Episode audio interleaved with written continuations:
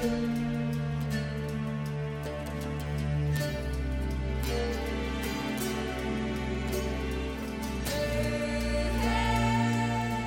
三国新说，品三国故事，悟三国人生。欢迎进入三国新说的语音世界。大家好，我是拉老师。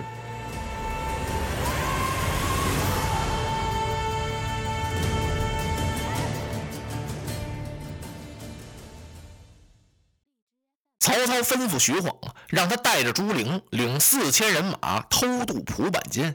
遵令。哎，众文武一瞧啊，这还差不离儿，咱们得有点行动。光跟在这守着不是个事儿。曹操把徐晃、朱灵打发走了，然后又派曹洪去渭水河边准备船筏。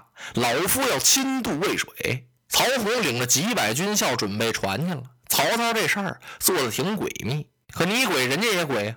曹兵偷渡蒲坂津，备船越渭水，马超知道了。马超这些日子挺着急呀，急什么呀？按照他的想法，他想速战速决。因为他领着这么多的西凉兵，兵屯潼关这儿，离西凉路途又远，运粮又比较困难。在古代的时候，要是兴动十万兵，加上那辎重粮台、运输给养、后防，就一切全算上，一天要浪费千金呢。就这一天就得一千两金子。马超几十万人马住在潼关这儿，这曹操总不打，所以他着急，他想急于取胜。其实兵家最反对这个。这个急躁啊，这个兵一躁，打仗就容易吃亏。马超现在一听什么，曹操暗渡蒲坂津，在渭水河边备船呢？他要干什么呀？他赶忙把韩遂给请来了，说曹操偷渡渭水，恐怕有什么诡计吧？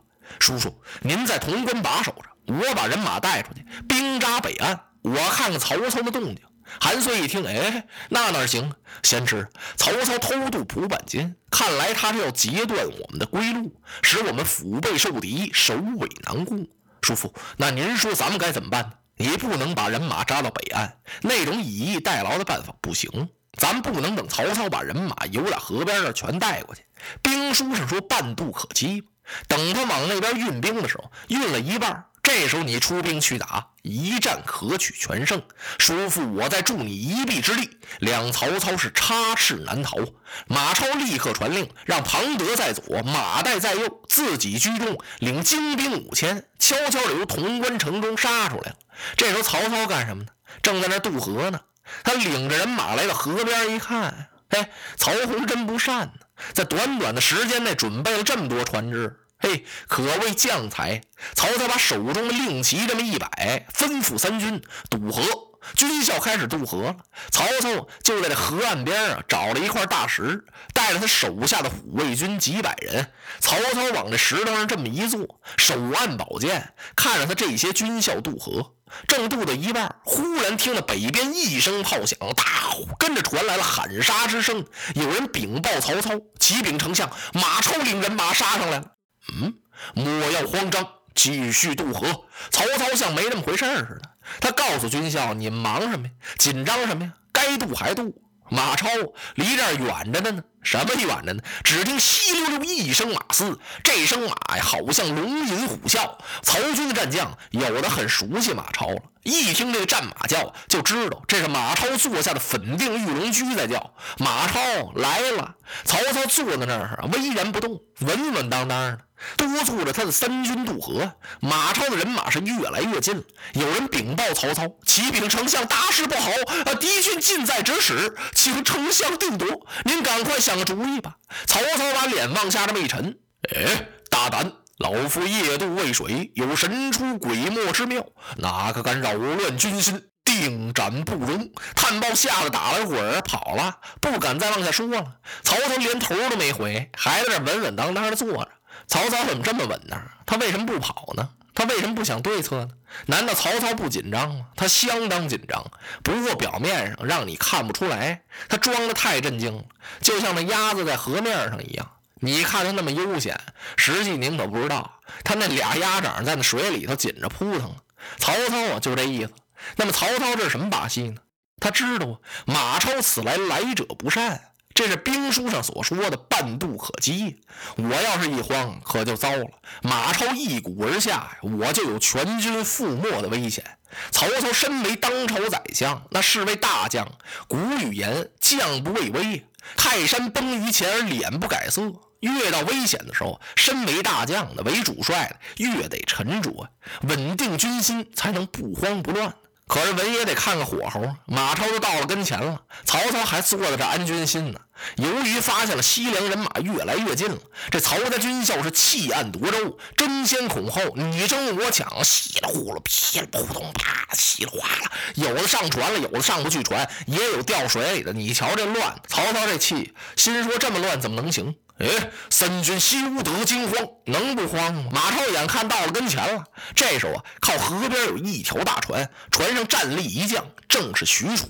许褚一看不好，他赶忙弃舟登岸，腾腾腾几步跑到曹操的跟前，禀丞相，贼兵已至。哎，仲康，你怎么也惊慌起来？马超的人马离这儿还远着呢。即便孟骑马儿来到老夫的跟前，又有何惧？啊！许褚定睛一看，都看到西凉马超的帅字旗了。旗下一将白盔白甲玉龙驹，手提亮银枪，那不是马超吗？还远着呢！丞相，马超就在眼前。说着，许褚用手这么一指。曹操不信，他扭向回头这么一看，啊！啊！机灵灵打了冷战，他一看马超离他也就一百来步，快走吧，丞相！说着，许褚就把曹操给搀起来了。这一搀呢，没搀动，怎么回事？曹操这身子呀，有点往下沉，这俩腿感情不好使了，有点发木僵了。一抬腿是抡右胳膊迈右脚，顺天了都。许褚心说：就您这样，还又有何惧呢？不惧能这模样吗？开始，许褚啊搀着曹操跑，跑。没几步，改成拉着他跑了，拉的也太慢了。许褚一看，干脆我背着您得了。噌的一下，他往下这么一俯身，就把曹操给背下来了。背起曹操，跑到河边一看，坏了。怎么了？刚才自己乘的那船已经支走了，离着这河岸一丈多远。他点手叫，叫也来不及了。船上有好多军校，乱糟糟也听不清楚。自己又不能背着丞相在这河边这过久耽搁。马超已经到了跟前了。许褚这么一着急，干脆我背着丞相往船上跳吧。他用尽了全身的力气，俩腿一绷劲，腾，嗖。蹦那船上去了！我的个天！许褚那块重铠在身，身后边背着一曹操。那曹操不是皮包骨，骨外一张皮儿，胖墩墩，浑身上下全是肉啊！曹操进来也是蛮松心的，俩人搁在一块四百来斤，落在船上了。这船能受得了吗？啊！咣！许褚这一砸是一头沉。您再看那边，哐当，二十多人噼里啪啦、噼里啪啦，像下浑的似的，全掉河里了。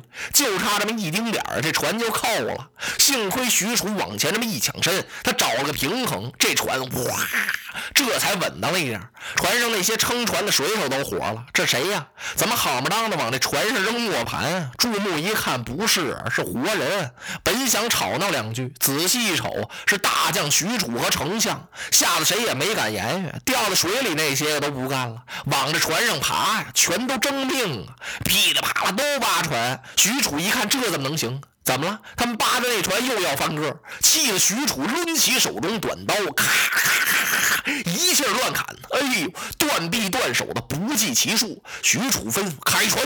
这时候马超就到了河边了。马超看得很清楚，有一将背着曹操飞身上了船。马超传令，给我开弓放箭。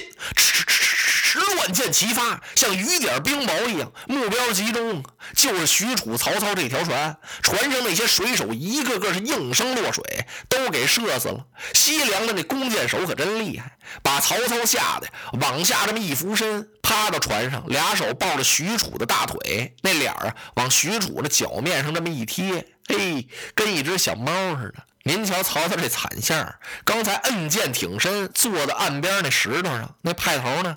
全没了，许褚啊，着了慌了，怎么着？这水手都落了水了，这船都不稳当了，滴溜溜在水面上一个劲儿直打旋儿。既得有撑船的，还得有掌舵的。许褚要顾了掌舵，没人撑船；顾了撑船，没人掌舵。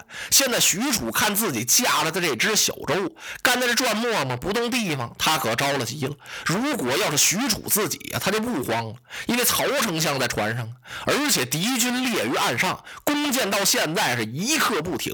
还往那射箭呢，许褚一着急，咔。他用这双腿把那舵就给夹住。他两腿一用力，肩背这么一摇，哎，这船稳当了，走直线了，把舵给掌住了。然后许褚右手撑镐，左手举着马鞍子，举马鞍子干嘛？给曹丞相避箭呢。这时候许褚是奋神威，驾小舟奔对岸。这边岸上的马超是盯准了不放，他把手里边的银枪这么一摇，那意思，你们集中所有的弓箭，就给我往这小船上射，一定把曹曹操给我射死。哎呦，就这一眨眼的功夫，许褚手里那马鞍呢，那箭都射满了，跟刺猬一样了。此时许褚身上也是中箭几十支，好不容易许褚才把这小舟摇到对岸，他把马鞍这么一扔，扶着曹操上岸了。曹操站起身来，转过脸来一看，眼圈都红了。怎么了？看许褚为我身中数箭。许褚微微一笑。丞相，您不必为我担忧，请您整顿人马，在此守候。我杀回去，我定取马超首级，献于丞相的面前。马儿特以猖獗。许褚今在丞相面前，若不灭此贼，誓不为将。我就不配是您手下的上将。许褚要裸衣战马超。